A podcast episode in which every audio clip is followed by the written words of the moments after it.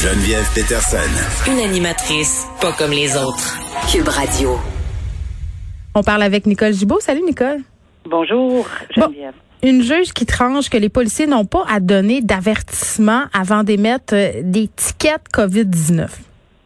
Oui, puis euh, je pense que ça va faire réfléchir certaines personnes parce que c'est vrai que quand on regarde le décret, il n'y a pas d'obligation statutaire réglementaire à cet effet-là. Puis je pense que le juge ou la juge a, tout simplement lu le décret qui, comme tout, toute personne, comme tout juriste, dit écoutez, ce sont des pratiques qu'on a demandé, que le gouvernement a dit, écoutez, si vous pouviez, puis, puis les policiers sont pas obligés de le faire, c'est discrétionnaire. Alors oui, ils pouvaient ou non euh, seulement donner un avis, mais ça c'est c'est comme un peu dans toute chose. Si on circule sur la route, souvent on va, euh, ça dépend des infractions évidemment, la Geneviève, là, pas toutes les infractions au code de la mhm. route, mais souvent au cas de la route, un policier nous arrête, nous demande nos, nos permis, nos enregistrements, etc. Dit bon, écoutez, euh, bon voilà, on donne quelques explications ou la personne personne donne des explications et dit bon, ok, je vous donne un avertissement.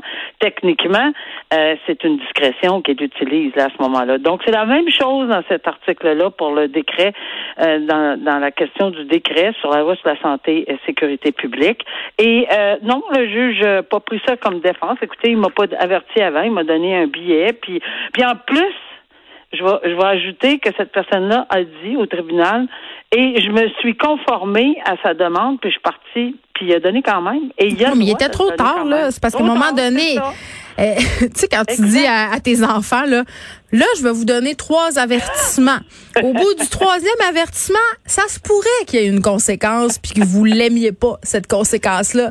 Ben, Nicole, j'ai envie de te dire qu'à chaque point de presse, depuis le début de cette pandémie, on en a des avertissements puis je trouvais ça, mais je trouvais ça quand même assez normal euh, qu'au niveau du gouvernement, on commence, en guillemets, ben par dire, ben là, on va faire de la prévention. On va expliquer aux gens parce que c'était nouveau, c'était pas clair, mais rendu au 7 décembre 2020, là, à plus de 2000 cas en fin de semaine, je pense que les avertissements, on est rendu ailleurs. c'est peut-être le temps d'aller en punition. Non, c'est plus, c'est plus des punitions. Euh, euh, peut-être, c'est, c'est ça. Et on va espérer que ça va continuer parce que si c'est la seule voie, malheureusement, ils vont être obligés de l'utiliser. évidemment, on sait que c'est discrétionnaire, là, mais euh, en tout cas, ils vont le faire. En tout cas, ils l'ont fait dans une autre municipalité. je vois qu'ils ont, en fin de semaine, ils ont été bien occupés à, dans une autre municipalité où il en a donné une quinzaine de, de, d'infractions de COVID qu'on appelle, parce qu'il y avait des rassemblements euh, sur, à Greenville sur la Rouge. Alors, euh, oui, on, a eu des cas, on discutait la semaine passée euh, d'un jeune homme au Saguenay qui a eu trois tickets en quatre jours, je pense. Là. Tu sais, avant Noël, là, ça va faire réfléchir peut-être certaines personnes. Ça tente peut-être pas de dépenser tout ton budget des fêtes à payer des contraventions parce que tu as eu la tête dure.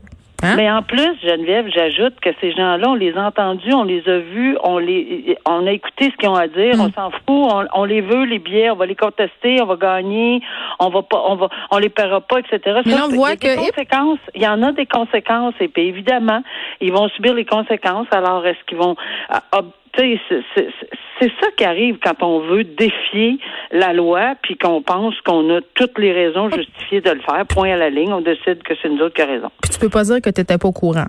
Non, puis ça, c'est nul n'est censé ignorer la loi, puis ici, c'était bien clair. Je pense que si on connaît pas ça, là, si on connaît pas ceci, c'est vraiment parce qu'on on, était sur la planète Mars. T'habites sous une roche. oui, exact. OK. Euh, une histoire abracadabrante euh, qui vise Phoebe Greenbird. Et là, je vais essayer de résumer ça, Nicole, parce qu'il y a beaucoup euh, il y a beaucoup de ramifications dans cette histoire-là. Phoebe Greenbird, c'est l'héritière d'une grande fortune canadienne. Écoute, sa famille, je pense, c'est quelque chose comme la 60 14e fortune au Canada en 2018. Donc, euh, c'est une riche héritière, c'est une mécène vraiment très, très connue dans le monde des arts et la culture. C'est, euh, c'est Phoebe Greenberg qui est à la base, si on veut, du Centre Phi à Montréal. Euh, et elle a fait beaucoup de choses pour le monde des arts. Elle, a donné beaucoup d'entrevues, on la connaît bien. Mais là, euh, un côté un peu plus sombre euh, d'elle vraiment est révélé au grand public ce matin. moi, quand j'ai lu ça dans la presse, je suis tombée en bas de ma chaise, littéralement. Il y a un procès en ce moment qui a lieu, qui met Madame Greenberg un peu sur la sellette. Puis ça se passe entre elle et son ancienne assistante. Et là, les deux femmes s'obstinent à savoir est-ce que cette ancienne assistante-là détourné, dérobé des Donc, on parle de 15 millions de dollars ici à Phoebe Greenberg, ou c'est Phoebe Greenberg qui a un peu dilapidé son argent n'importe comment. Euh, c'est pas occupé de qu'est-ce qui se passait avec justement son financement, ses comptes, son argent. Euh, et euh, bon, euh, Sandra Testa en aurait profité. Donc vraiment, les deux femmes se livrent quand même à une joute intense. Puis mélangé à tout ça, on a des gens liés au crime organisé. On a des paiements en argent pour euh, des chirurgies esthétiques, des voyages, des yachts, des avions. On a euh, une présidente du centre FI, Pina Mancuso, quand même, euh, qui même se jouissait d'un salaire de 400 000 dollars par année, plus, Nicole, plus un fonds discrétionnaire de 200 000 piastres pour s'acheter du linge, se payer des soins de beauté, en plus d'une allocation annuelle pour sa famille, 100 000 dollars pour acquitter les frais de scolarité de ses enfants. Eh bien, Madame Mancuso aurait détourné, en parallèle de tout ça, là, 5 millions de dollars additionnels en pigeant dans les fonds de Madame Greenberg. Donc, vraiment une histoire abracadabrante. C'est d'être riche, là, puis ça va trouver...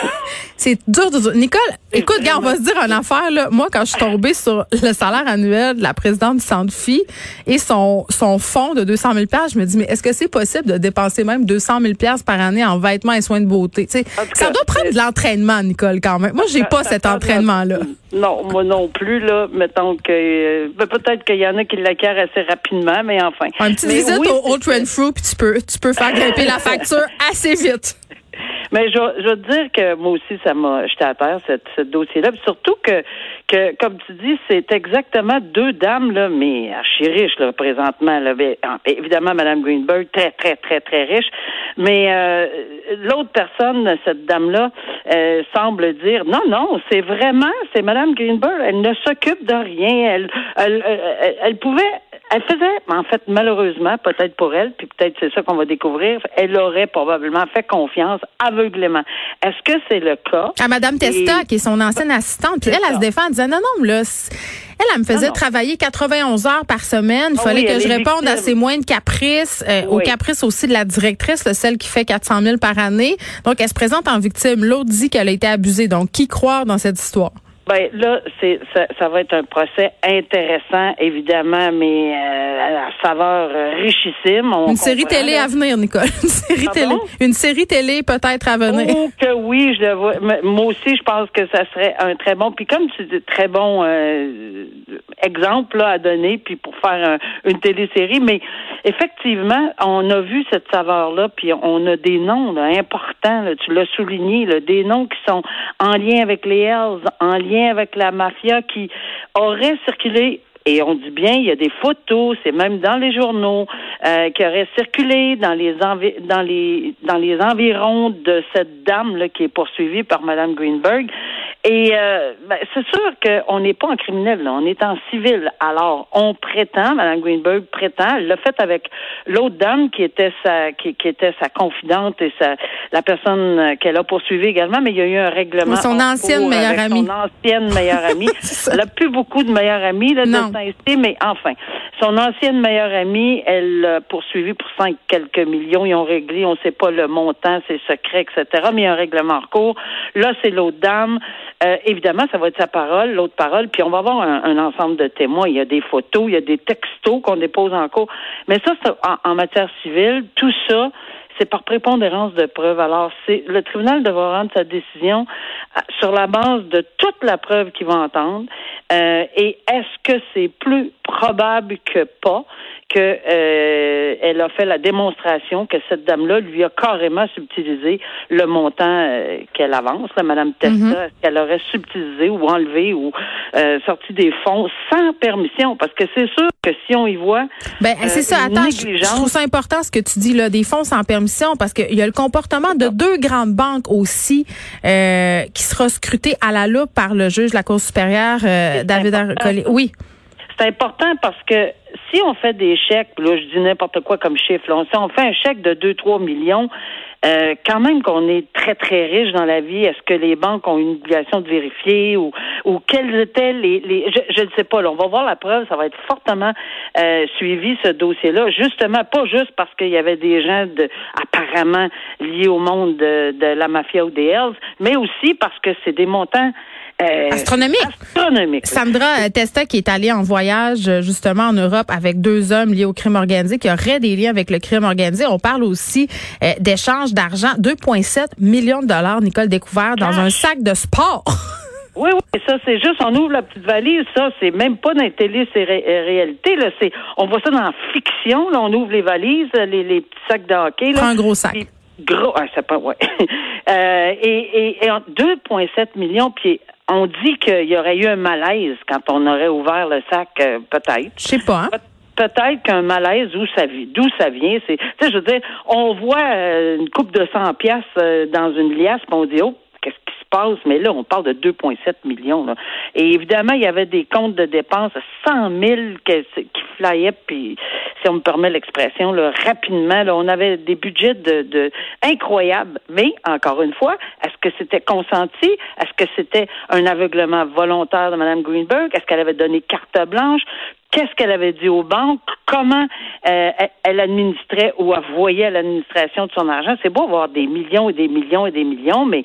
euh, Mais là, pour pas se préoccuper de qu'est-ce qui se passe avec 15 millions de dollars, faut être lousse un peu, Nicole. C'est ce que j'ai envie de te dire. On va suivre ça, euh, l'issue de ce procès, à savoir qu'est-ce qui s'est passé avec cet argent qui est en Ouais. fait l'argent de Phoebe Greenberg et qui aurait été administré un peu tout croche, c'est ce que je comprends. Nicole, on se reparle demain. Merci. Merci. À bientôt. Au revoir.